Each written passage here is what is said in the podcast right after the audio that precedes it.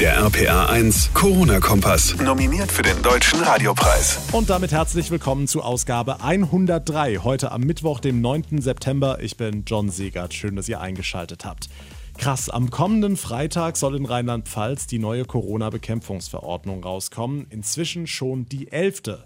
Darin wird ja festgelegt, ob es weitere Maßnahmen oder weitere Lockerungen geben wird. Das hängt natürlich alles vom Infektionsgeschehen ab. So richtig was ändern wird sich aus Sicht von Experten aber wohl erst etwas, wenn es einen Impfstoff gegen das Coronavirus gibt. Der sorgt aber gerade heute für große Schlagzeilen. Ein Pharmakonzern musste seine klinischen Tests abbrechen, weil ein Proband gesundheitliche Probleme bekommen hat. Auf der anderen Seite hat Russland heute damit begonnen, die Bevölkerung gegen Corona zu impfen, obwohl unklar ist, inwieweit das Mittel getestet wurde. Das ein großes Thema heute. Wir legen am besten direkt los. Es ist so eine Meldung, bei der Impfgegner sagen, siehste, ich hab's immer schon gesagt. Es gibt einen Rückschlag bei der Suche nach einem Impfstoff. In den USA hat ein Testteilnehmer jetzt gesundheitliche Probleme bekommen. RPA1 Infochef Jens Baumgart. Es geht um den Impfstoff der Firma AstraZeneca. Der wird unter anderem in den USA getestet an vielen tausend Menschen. Und dort ist jetzt die dritte entscheidende Phase abgebrochen worden. Wie gesagt, weil ein Teilnehmer offenbar schwere Nebenwirkungen gezeigt hat. Die New York Times berichtet, es handele sich um eine Entzündung im Rückenmark.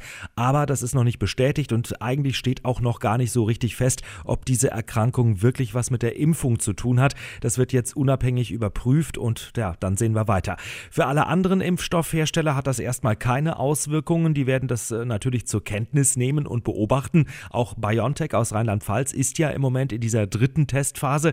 Wir haben ja hier in der Guten Morgen Show mit Samuel aus Bingen gesprochen. Er ist eine dieser Testpersonen für BioNTech. Ihm geht es bisher gut. Ja, und wir hoffen natürlich, dass das so bleibt. Das hoffen wir allerdings und warten weiter, ob und wann die Pharmakonzerne einen Durchbruch erzielen. Diesen Durchbruch hatte ja Russland vor einigen Wochen groß verkündet. Susanne Kimmel aus den RPA1 Nachrichten. Trotz aller internationaler Bedenken haben heute in Moskau tatsächlich die ersten Corona-Impfungen begonnen. Ja, genau. Über 35.000 Menschen hätten sich als Freiwillige gemeldet, heißt es aus Moskau. Die Vizebürgermeisterin sprach gegenüber der Agentur Interfax von einem großen Tag für ganz Russland. Allerdings, wie du sagst, gibt es sehr viel Kritik aus aller Welt, denn dieser Impfstoff wurde vor Abschluss der wichtigsten Testphase freigegeben. Erst in dieser dritten Phase wird für gewöhnlich geprüft, ob und wie gut ein Mittel wirkt und welche möglichen Nebenwirkungen auftreten können. Diese Kritik lässt Russland allerdings völlig kalt. Schließlich haben sich sich laut Kreml-Angaben schon einige hochrangige Politiker impfen lassen. Und sogar Russlands Präsident Putin sagte vor einigen Wochen, dass auch seine eigene Tochter unter den Freiwilligen sei. Ob er selbst auch die Impfung bekommen hat, das lässt der Kreml offen. So, warten wir es ab. Dankeschön, Susi Kimmel.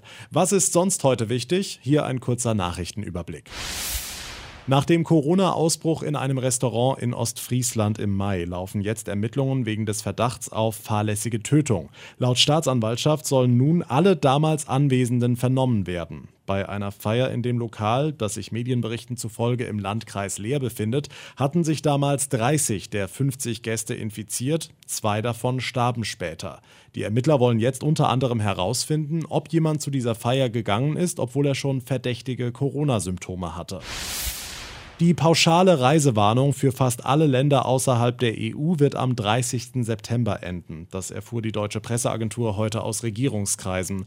Demnach will das Bundeskabinett ab dem 1. Oktober die Lage in jedem Staat einzeln bewerten und gegebenenfalls entsprechende Warnungen rausgeben. Bahnfahrer sind einer Studie der Berliner Charité zufolge keinem erhöhten Corona-Risiko ausgesetzt. Das sei bei einer Untersuchung von Zugbegleitern mit häufigem Kundenkontakt und einem Vergleich zu anderen Bahnberufsgruppen nachgewiesen worden, heißt es. Bei allen Getesteten sei lediglich ein Corona-Fall eines Werksmitarbeiters nachgewiesen worden. 1,3 Prozent der Zugbegleiter hatten demnach Antikörper im Blut, hatten also schon einmal eine Infektion mit dem Virus. In der Vergleichsgruppe war der Anteil demnach doppelt so hoch hoch. Es ist kein Geheimnis, viele Firmen leiden unter Corona, unter anderem die Autobranche, weil die Leute im Moment einfach kein Geld für neue Autos ausgeben wollen. Großer Gewinner aber gerade deshalb offenbar die Fahrradhersteller. Nochmal RPA1 Infochef Jens Baumgart. Hm, der Verband Deutschen Zweiradhandels hat jetzt Zahlen vorgelegt. Es boomt und man rechnet für 2020 mit einem Umsatzplus im zweistelligen Prozentbereich. Also das ist ganz ordentlich. In vielen Geschäften sind Fahrräder tatsächlich mehr oder weniger ausverkauft. Und das hat natürlich was mit Corona zu tun, klar, denn viele von uns haben Urlaub zu Hause gemacht, mit dem Rad an der Mosel entlang oder zum Beispiel am Rhein. Was die Autoindustrie angeht, du hast es gesagt, läuft es nicht so doll. Es gab ja gestern Abend einen großen Autogipfel. Da ging es unter anderem um die Frage, ob denn der Staat äh, auch Verbrennermotoren nochmal fördert, also Benzin oder Diesel. Aber da konnte man sich nicht einigen. Das Thema wurde erstmal vertagt. Dankeschön, Jens.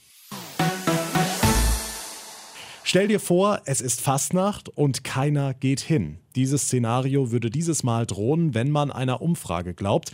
Die Mainzer Fastnachtsvereine haben über 10.000 Menschen befragt und die Mehrheit will wegen Corona weder zu Sitzungen im Saal noch zu Umzügen auf der Straße gehen. RPA1-Reporterin Maike Korn, die Verantwortlichen ziehen jetzt Konsequenzen. Ja, die Mainzer Fastnacht EG, also der Dachverband der Vereine und Garden, hat jetzt eine offizielle Empfehlung rausgegeben. Und die lautet, plant bitte für diese Kampagne keine Präsenzveranstaltungen. Die Leute wollen es dieses Jahr einfach nicht. Vorstandssprecher Markus Perabro. Man darf die ganze Sache nicht nur wirtschaftlich sehen, das wäre auch völlig falsch, aber man muss es auch sehen. Gerade die etwas kleineren Vereine müssen das so sehen. Und wenn die nicht mal mindestens mit der schwarzen Null rausgehen, wie man so schön sagt, ähm, ist das Risiko einfach viel zu hoch. Geht diesmal nicht. Das gilt nicht nur für den Saal, sondern auch die Straßenfastnacht und Züge vom 1.1. bis zur Kappenfahrt. Von Absage will MCV-Präsident Reinhard Urban aber nicht sprechen. Im Gegenteil, möglichst viel soll bleiben. Das beginnt beim Motto. Dann wird es ein Gedenkplakettchen geben an eine besondere, ganz spezielle, hoffentlich einmalige Kampagne. Ähm, es wird irgendwas auf der Straße geben, was die Fasnachtshochburg Mainz als solche erkennbar macht. Und wir werden Alternativen zur Saalfasnacht haben. Die Fasnacht wird also anders aussehen, keine Frage. Die Vereine haben jetzt aber die Chance, neue Formate auszuprobieren. Und wir wollen jetzt eben unserer Verantwortung zwar bewusst sein und deswegen bestimmte Dinge nicht machen, aber so ein bisschen Lebensfreude, weil ich glaube, dass man sich danach auch sehnt. Die Infos von Maike Korn. Damit komme ich zum Ende der heutigen Ausgabe. Ausnahmsweise die letzte für diese Woche, denn mein Kollege Jens Baumgart und ich, wir fahren morgen zum Deutschen Radiopreis nach Hamburg. Haben wir ja schon mal drüber berichtet. Unser RPA1 Corona-Kompass ist nominiert in der Kategorie Bestes Nachrichten- und Informationsformat. Morgen Abend findet die Gala in Hamburg statt. Natürlich alles mit den geltenden Corona-Regeln. Trotzdem werden neben der Preisverleihung auch einige Künstler auftreten. Katie Melua, Milo, Tim Bensko, Sascha, Michael Patrick Kelly, viele mehr. Ihr könnt all das im Livestream verfolgen. Morgen Abend, also Donnerstag, 10. September, ab 20 Uhr auf rpa1.de einschalten und vielleicht ein bisschen die Daumen drücken. Mein Name ist John Segert. Wir hören uns dann in der nächsten Woche wieder. Bis dahin wünsche ich euch alles Gute und vor allem bleibt gesund. Nominiert für den Deutschen Radiopreis in der Kategorie Bestes Nachrichten- und Informationsformat. Der RPA 1 Corona-Kompass.